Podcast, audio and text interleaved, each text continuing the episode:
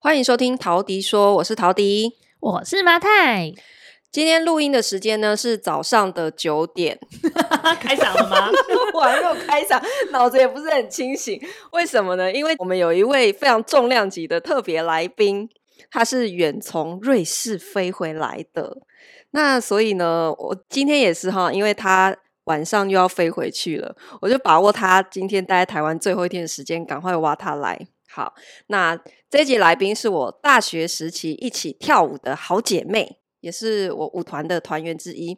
那我们团员之前呢，我有访问过我们周董的舞蹈总监，大家还记得吗？那哦，你们舞团都好厉害哦，我们卧虎藏龙。我告诉你，今天这一位呢，是我们学霸中的学霸，他是毕业于正大外交系，然后呢，还辅修了。新闻系还有阿拉伯语系，他是三修，正常人不都是辅一个而已吗？他辅两个，怎么时间那么多？好厉害哦，真的真的。所以他毕业之后呢，就是直接进全球五百强企业，然后曾经任职于铺马、欧莱雅。好，然后呢，他到了瑞士之后呢，是在施华洛世奇担任全球通路行销的营运副总。哇塞！所以他整个人生的那个 career 就是，就是我们说的人生胜利组啊。他就是所有人生胜利组的集合。然后他现在是一个三宝妈，他有三个非常可爱的混血宝宝，老公呢还长得超级像 Tom Cruise。你说他不是人生胜利组集合？所以到底要烧什么样的香可以，就是可以活这样子，可以有这样的生活？呃，我今天要介绍这位呢，呃，想要跟大家分享，就是他所有。这一些非常宝贵的海外的，不管是生活或者是工作的经历，我觉得他的经验可以分享给所有。如果哈你的一个职业生涯是放眼全球，那我觉得他的经验可以给大家带来很多的收获。我们欢迎 Veronica。Hello，大家好，我是 Veronica。我们第一次用这样子的方式 在在对话啊，反正我们以前就是以前跳舞的好姐妹。诶，她去瑞士之后，你知道我们两年前我们还有一起，就是二十周年复出的一个表演活动，我们还有一起练舞。可是你知道他人在瑞士，我们怎么练吗？就是呢，我们所有人一个月之前就要开始排舞，可是他因为他人没有办法到场，所以我们就是拍影片，然后让他自己在瑞士练，然后直到表演前一天彩排，他才飞回来。然后我们就当天直接彩排，隔天就上了。我们是这样在练。你们是那一天在台上呼声最高的团体，因为是梦幻女子。对对，因为年纪最大嘛。好，我们今天这一集哈，我们先来跟 Veronica 聊一下，就是呃，你为什么会会去瑞士？然后瑞士的整个它的文化跟我们台湾到底有哪一些很不一样的地方？嗯，所以一开始你为什么会决定去瑞士？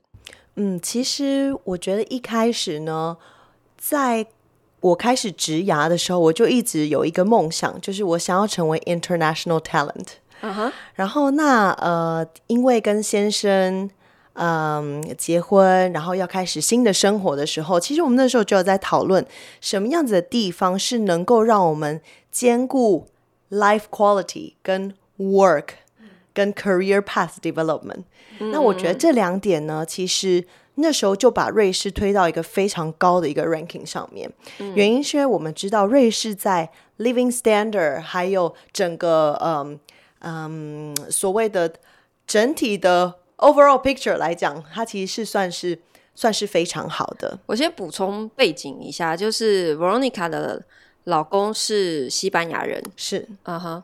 对，我先是西班牙人，然后呢，他之前呢也是在非常多国家工作过，呃，包括嗯、自己本身的西班牙，然后在英国，在嗯鹿特丹，然后又在瑞士，都在很多很多的地方工作过。所以其实当我们那时候在讨论一个最后的地点的时候，我们是很希望就是说能够是一个比较稳定的地方，让我们能够在那边扩展我们家的那个人口。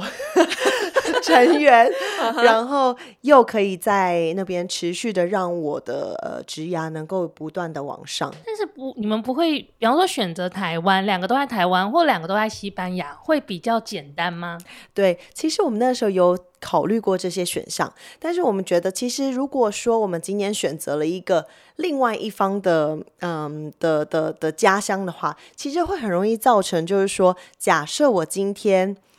到了西班牙，有可能我的人生就会变成是他的妻子。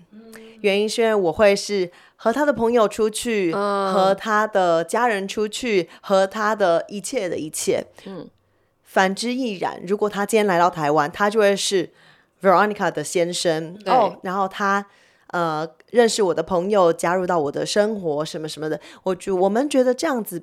比较不是一个 balance 的一个环境，为了公平起见，找一个第三方国家，直接找中立国，公平最中立。OK OK OK。然后你的三个宝宝也是去了瑞士之后才才陆续生的嘛？嗯哼，嗯嗯嗯嗯，对。但是你们去那边，所以你们是找好工作之后去的，还是？其实我那时候呢还蛮大胆的，就是直接就离职。然后再搬过去的，所以其实那个时候也是非常的呃挣扎以呃以及不舍。那时候要离开 L'Oreal 的时候，因为其实我非常喜欢那边的工作，那整个职涯发展也也非常的好，也有非常多的学习。但是呃，照人生总是有的时候不是 career decision，是 life decision。所以那时候呢，我们就我就毅然决然决定，就是我们呃，我就辞职，然后就到瑞士去，然后在瑞士重重新开始，然后开始找工作。所以作为一个外国人在瑞士找工作是一件容易的事情吗？嗯、呃，其实我觉得在瑞士的话，嗯。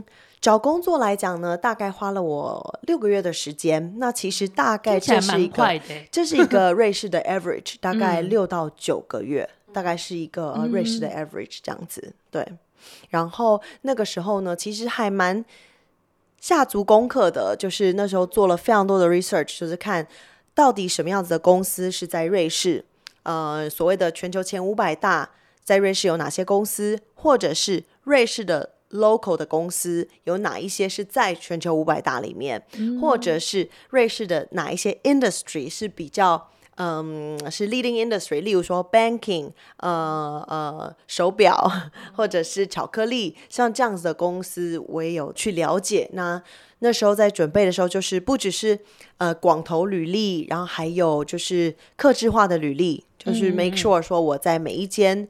呃，都能够呃，非常的 customize 那个、嗯、那个 release，或者是甚至如果他们没有职缺，我就是类似像一个 business proposal 的概念，嗯嗯，嗯然后就写了，就是我觉得我可以有什么样的 contribution 这样子。但是你在投瑞士的履历的时候，你那个时候的呃职位是在 L'Oreal 里面的嗯资深经理。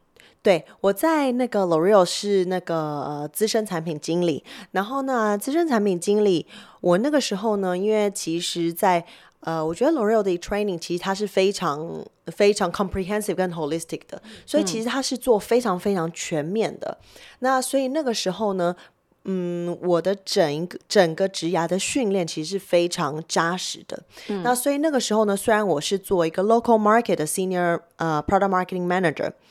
但是有很多的一些 project 其实都有 launch 跟呃、um, best practice share 到整个 regional 或是 global，所以那个时候我到国外的时候，我其实就是 aim 呃 regional 或者是 global 的职位，所以那时候刚进 Swarovski 的时候，就是呃那个嗯、um, global brand and communication 的 senior manager，然后是负责整个亚太区。嗯，所以那边的公司是很愿意帮外国人申请工作签证的吗？呃，其实是这样的。那个时候呢，我在跟先生结婚，然后在申请签证的时候，其实我们知道，就是有一些认识的人，他们其实那时候有签证，但是不见得可以工作。那那时候为了要能够让我继续工作的时候，我们其实就是无所不用其极。所以无所不用其极就是。嗯还写信去给那个呃移民署，然后还寄了履历，还写了 cover letter，就是把他们当做一个公司一样，告诉他们我们今天是一个 life decision，能呃到到瑞士，然后我们非常喜欢这边，我们的 value 是什么？那当然，我们对工作对我们也是非常重要的，所以我希望我的 permit 不仅仅是居留，而是也可以工作。哇，这是个好特别的思路哦，因为我们大部分的情况，我们就会觉得，反正规定是怎样就怎样。对，我们不会 想要去说服那个承办人说让我工作嘛，拜托。就我们不会去想到说，哎，连这个都是可以说服的。对，其实我觉得我们那时候就是什么都是，就是嗯，告诉他们原因什么什么的。对，嗯哼。那所以你在一进到这个 Swarovski 这间公司进去的时候，等于也是你第一次到海外去去工作的经验。你有没有在文化上面，你有觉得？一些 cultural shock 或是很不一样的地方，是我觉得其实有非常大的 cultural shock。第一个最大的 cultural shock 就是我以为我会有非常多的瑞士同事，但事实上不是，事实上没有。我只是在瑞士的土地上而已。我在瑞士的土地上，然后在一间 international 公司上班。Uh -huh. 那呃，这个是第一个我蛮大的 shock。是只有这间公司是这样，还是？很普遍，普遍来说，这个职场是很正常的。嗯，应该是说，在 international 公司里面，这个是还蛮普遍的状况。呃，我这边或许可以带到一些，就是整个呃瑞士的一个背景。其实原因是因为，嗯、呃，在瑞士的教育系统上，其实瑞士是非常相信把整个瑞士国家当做一个公司来经营。对他们而言，一个公司必须要有 CEO，但是他们也要有呃 Senior Manager，他们也要有呃 Reception，他们也要有可以呃打扫的人。嗯，所以他们觉得分工合作，创造出最大的经营模式跟利益，这是他们所相信的。嗯，所以其实呢，在瑞士的教育系统里面，只有百分之十二的人可以上大学啊。都不像台湾，就是全民都是大学生。台湾现在大学还太多哎、欸，不是在那边是就是只有百分之十二的人可以上大学。那他们的分流呢，是从十二岁就开始，就是小六，他们就会有一个类似像联考的东西。所以那个联考不会超竞争吗？小学我就叫联考，我一定要挤入那前百分之十二，不然我人生就完蛋了。呃，其实我觉得蛮特别的，就是他们在那个小学六年级的那个考试呢。其实一一方面是考试，另外一方面是老师。老师会跟家长说：“你的小朋友不是读书的料。” 情吗？或者是就是说，哎，你的小朋友非常适合走学术这方面。所以其实他们在十二岁就会考那个试。跟我十二岁的时候还在迷《美少女战士》哎，对啊，老师怎么会知道我适不适合读书？对，那其实当然他们就是透过考试，还有一些平常老师的一些观察。那另外一方面，我也之前也在想，那这样子家长不会觉得天哪？你怎么告诉我说我小孩子不会念书？那他要怎么办？崩溃啊，就是崩溃。但是我发现他们那边其实对于这样的一个安排，他们是非常非常相信，而且也觉得这是非常呃呃 reasonable，而且这也是会 work 的。那其实我可以讲一个例子，就是说，例如说，假设嗯。假设十二岁，你已经进入到了这个分流的体系，就是你开始走技职的方面来讲。嗯，举个例子，如果你今天要走的是一个比较像是嗯 early education，嗯，就是呃嗯幼儿园幼儿园老师，嗯，那你十三岁开始，你就会学习非常多的专业的知识，书本上的知识。然后呃，就是第一年的时候，第二年的时候呢，你会是产学结合。嗯，跟呃老师们的呃，就是，你会在学校学习，跟老师们互动，但是呢，你可能会有，我记得包两三天的时间，你就是要去，还是一两天的时间，你就是要去幼儿园上班。那到了第三年，也就是你在十五岁的时候，你几乎都是在幼儿园上班。那可能只有一天的时间，你会要到学校去，呃，做一些，嗯，呃，呃，呃，坐下来的上课或什么的。但其他的时间你都是在工作。所以那个时候呢，我其实蛮 shock 的。当我送我的小孩子去学校的时候，想说，哎，怎么有另外一个小朋友来接我的小孩？但是小孩子超爱。然后更妙的是，就是。他们那个时候的园长，就我们所谓幼儿园的园长，呃，管大概五六个班级，四五十个小朋友，他也才二十八岁。那时候觉得你怎么那么年轻，有办法做那么大的职位？园长才二十八岁，对，可是他十三、十四岁就开始了。这真的蛮，所以他已经十几年的工作经验，他当然可以当园长。所以这个就是他们有非常非常好的系统，让他们可以在。这个方面也有非常好的发展，而也因为这样，所以其实他们非常尊重专业。嗯，减树也是一个科系啊。然后呃，栽种植物对，然后减树怎么减？它是生命科学系。然后查票员也是一个科系。查票员哦，对，因为查票员，因为瑞士有非常多的山，所以你要知道气候跟山的变化，什么时候呃。嗯，那个火车必须要关闭。什么时候？你要怎么样判断你在自然的环境下面火车要怎么样运转？这些东西全部都是，是查票员的专业。对，这是查票员的专业，因为他们就有点像是我们在坐飞机的时候的 flight attendant。如果今天遇到状况的时候，嗯、他们要能够反应。哦，所以他们非常重视专业。我们他们不会有就是哦。呃，我们念完研究所，突然发现哦，没搞头了，我去当个理发师是不可能的。理发师他从十三岁、十五岁他就已经开始在帮人家剪头发了。我们二三十岁出来的人，你想要跟他们去 compete，就是跟一个十几年的老师傅在 compete 他的那个，所以等于是说，如果是瑞士人。就是本本国的瑞士人，其实他们等于是他们从很小的时候就已经非常确定自己的未来的职业发展大概是什么样的路线，也不太会去做很大的变动。我觉得他们如果要做大变动的话，可能就是。呃，例如说，像我们之前那个幼稚园的副园长，他二十五岁的时候说：“其实我觉得我有一点想要去公司上班，嗯哼，然后所以他想要去读一个类似像是嗯学科，是能够帮让他学习 finance 或者是什么的，然后他这样子就可以进到公司去上班。但他必须先拿到另外一个 degree，他必须要先拿到别的 degree。”可是其实你就想啊，他二十八岁，其实我们也就念完研究所或者是什么这些出来，所以我们都还在探索自己的职业人生啊。对，然后台湾如果你要当一个幼稚园老师，你也是要念完高中，然后考进幼教系。对，然后你真的开始当老师已经二十二岁了。对，嗯，所以像他们就是很早就开始。所以如果他今天想要做职涯的转换，他已经有十几年的 management 的经验了，然后他再去学一个 expert，他再进到。大公司或者是嗯任何的 office job 的时候，他其实就有蛮多的经验。所以这样的体制是不是也是说政府他也会去保障说你每一个职业技能出来之后的一个，比方说基本的薪水是，例如说像嗯最低的所谓的职业的嗯。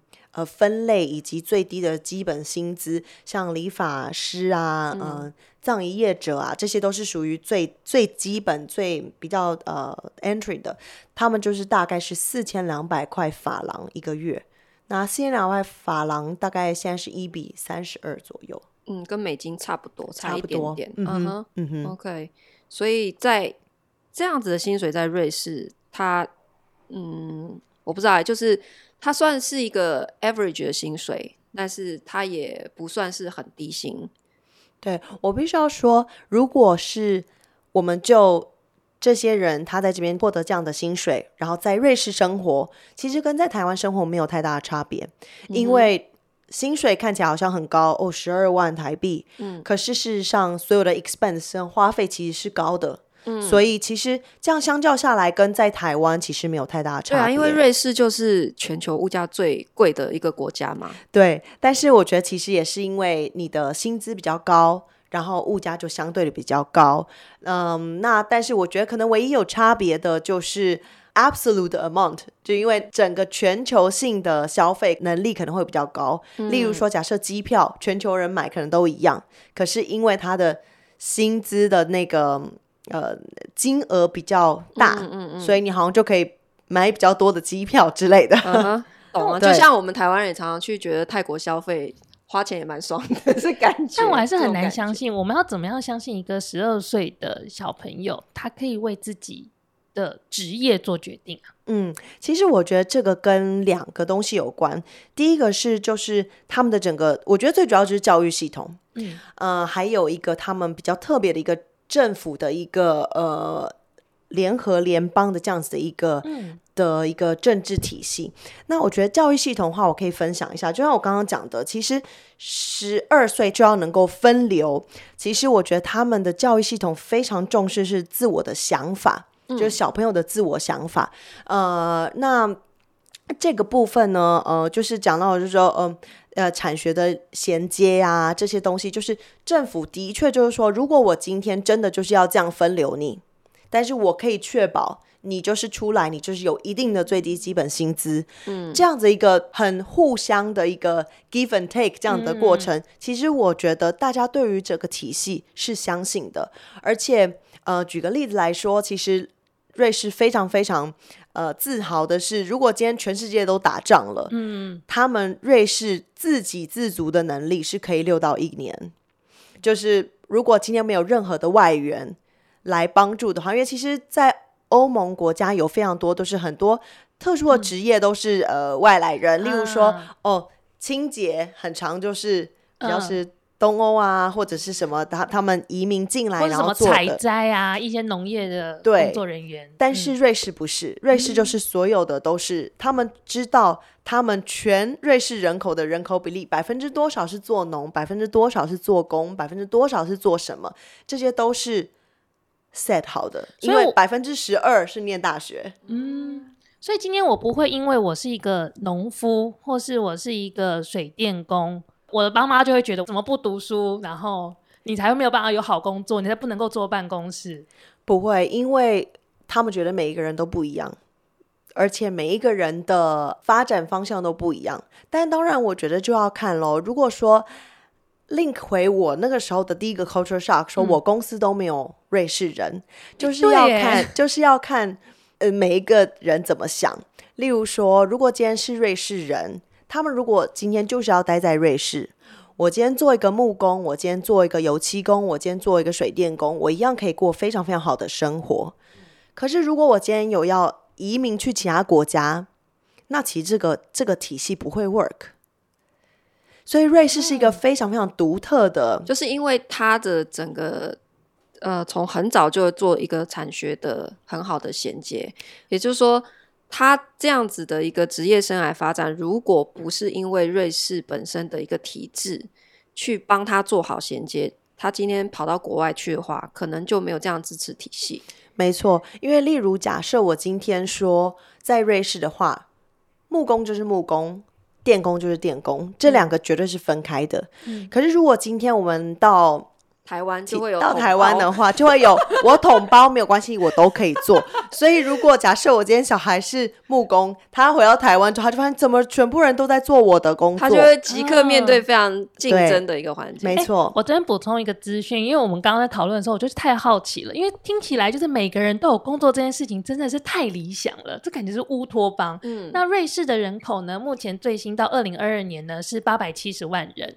它其实是一个人口规模不算特别大的一个国家。嗯、另外呢，它的人口成长率每年的人口成长率是不大约呃不到一 percent，就是是非常稳定。稳定，它人口的呃成长是很稳定的，所以它有办法很有规律的，或是很有计划的去去看它的整个社会是扩张到什么样的程度，它需要提供多少的工作机会。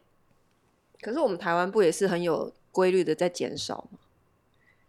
哎，好，为什么不能做很好的 planning 呢？其实我觉得这可能要跟就是整个政府体系有一个蛮特别的一个、嗯、政府体系，我觉得有关。嗯，嗯，其实我可以举个例子，就是说我们刚刚讲到有关于就是自我想法。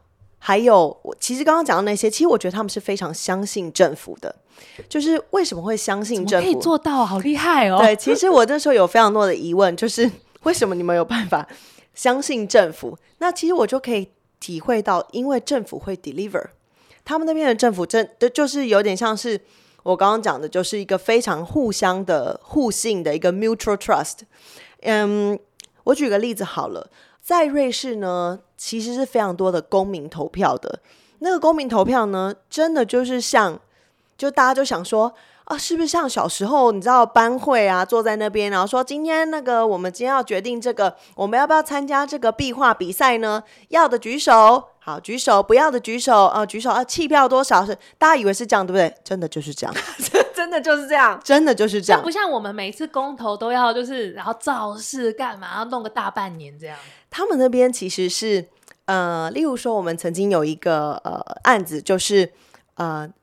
瑞士政府要决定要把垃圾掩埋场盖在哪里？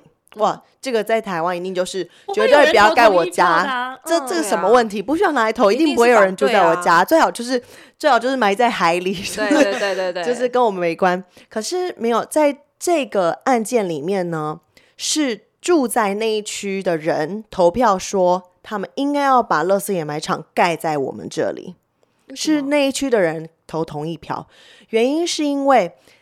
在每一次的投票过程之中呢，他们会呃，所有人坐在下面，他们会有所谓的听证会。嗯，那听证会呢，就是会有正方跟反方，要盖在这里的团体，以及不该盖在这里的团体，他们会针对嗯做整体的 diagnose，就是整体的 diagnose，嗯，然后还有呃 analyze，然后最后就是 evaluation 跟 result，嗯，跟 solution，嗯，所以他们就会提出说。为什么我们觉得应该要盖在这里？盖在这里的原因是什么？可能是因为这边的地形跟地势是最适合的。啊、嗯，接下来，如果我们真的要盖在这里，有可能的 risk 是什么？有可能 risk 就是居民所担心的是水质的改变，什么什么这些东西。那针对这个部分，它的 solution 是什么？嗯啊、呃，我们会做到的是一二三四，然后。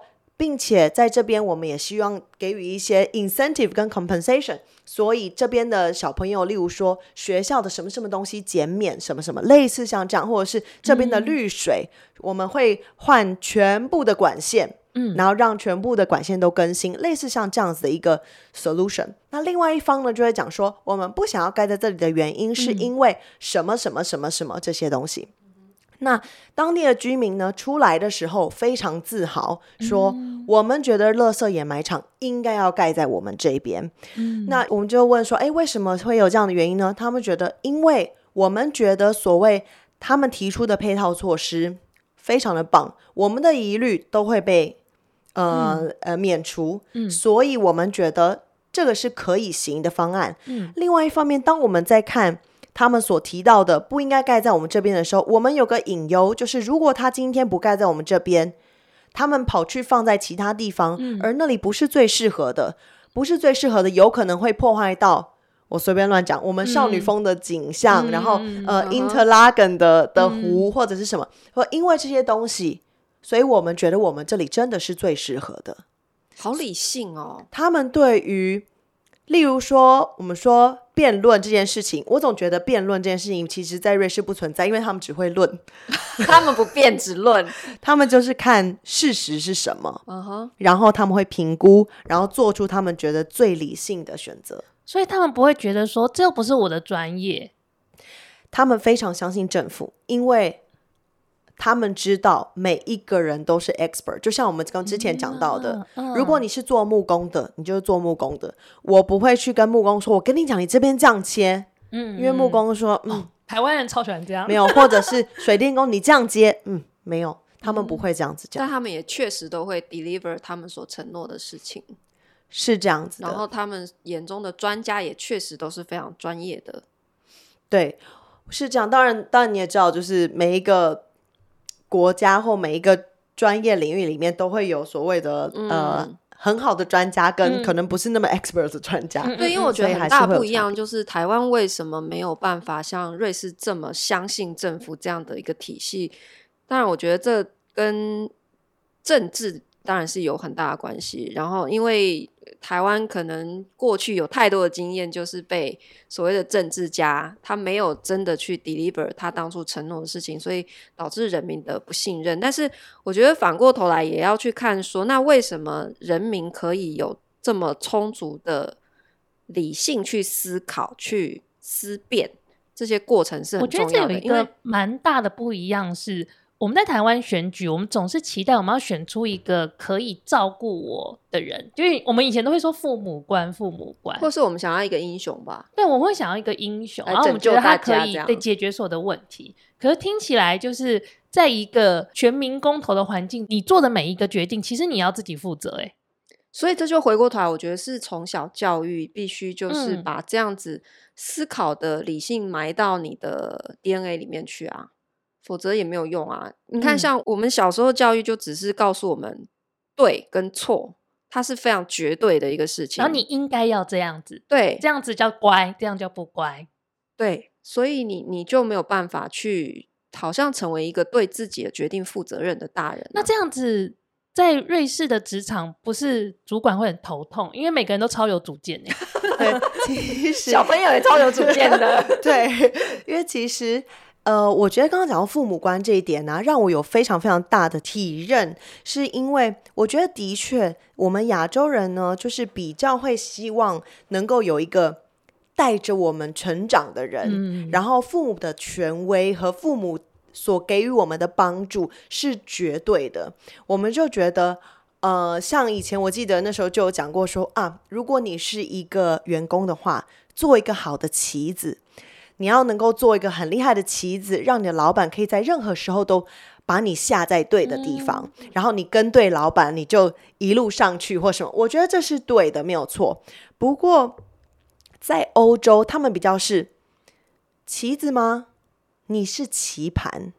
你想要做怎么样的棋盘？你的格局想要多大？你的 aspiration，你的 career end goal 是什么？那是你的。我记得那时候也是一个蛮大的一个 culture shock。我记得我那时候问我老板说：“我的下一步，你觉得应该要怎么走呢？”嗯，他就跟我说：“你怎么会问我呢？这是你的 career path 啊，我只能帮你。可是那是你的 path，你要自己创造。”对。然后那时候我就开始觉得。OK，我不应该是个棋子了。嗯，我要的是什么棋盘？我要自己去创造。好，那你到底怎么样从一颗棋子变成一颗棋盘？我们下一集再好好聊你的职场生活。那我们今天就先分享到这边。大家如果听完这一集的内容，如果你有听到什么觉得很有趣的地方，或者是你有类似的海外的工作经验，都欢迎你留言跟我们分享哦。那我们今天就先分享到这边，我们谢谢 Veronica，我们下一集见，拜拜，拜拜。